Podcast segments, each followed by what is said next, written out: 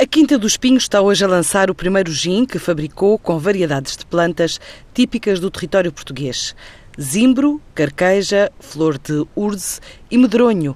Uma combinação que demorou dois anos a desenvolver e por ter ido buscar as espécies a zonas de montanha na região de Ceia, o proprietário João Pedro Mendes batizou a marca de Gin Montes. A marca que registamos está registada Montes, também por ter a ver com a montanha e com o gato Montes há dois anos a esta parte, comecei a desenvolver uma fórmula de um gin pensando na, nos botânicos uh, das montanhas, que tivesse como uh, ingredientes principais as plantas que nascem na montanha. A fórmula é secreta, mas digamos que as plantas que são utilizadas na destilação deste gin, é um gin simples, mas com bastante caráter, Ehm, são o zimbro, que é colhido na estrela, principalmente acima dos 1200 metros.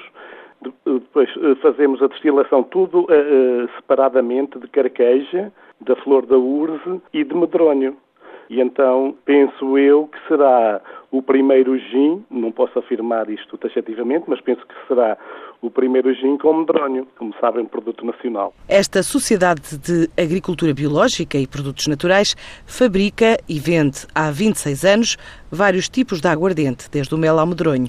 As exportações representam já 5% do volume de vendas, em especial para o mercado da saudade. Agora espera crescer lá fora também com a estreia deste novo produto. A nossa primeira destilação, que é vai estar à venda a partir de dia 24, portanto o lançamento é sexta-feira. Depois vamos ver a reação junto do, dos nossos habituais clientes. Vamos ver se, se, conseguimos alcançar mercado lá fora e apresentá-lo também a empresas que exportam, que estejam inseridas neste tipo de negócio do, do, álcool. Pronto, vamos ter eh, esperança de que possa vender lá fora. Eh, exportamos um pouco para a Alemanha e um pouco para Luxemburgo, mas representa eh, 5% da nossa faturação. A Quinta do Espinho tem uma faturação média anual entre os 250 e os 300 mil euros. Produziu nesta primeira fase 1.200 garrafas, cerca de 900 litros de gin. Espera conquistar mais cota de mercado a nível interno, mas também lá fora. E há mais ajudas a caminho das vítimas dos fogos florestais no centro do país.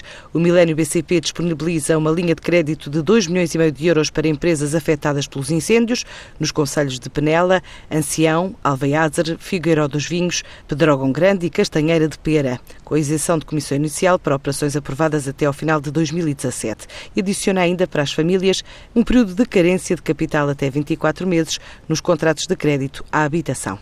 Já o crédito agrícola abriu uma conta de solidariedade com um donativo base de 50 mil euros para apoiar as vítimas dos incêndios e adiciona mais um euro por cada donativo particular, além de abrir três linhas de crédito com condições especiais, duas dirigidas a particulares e uma a empresas, para obras de recuperação de casa e apoio empresarial.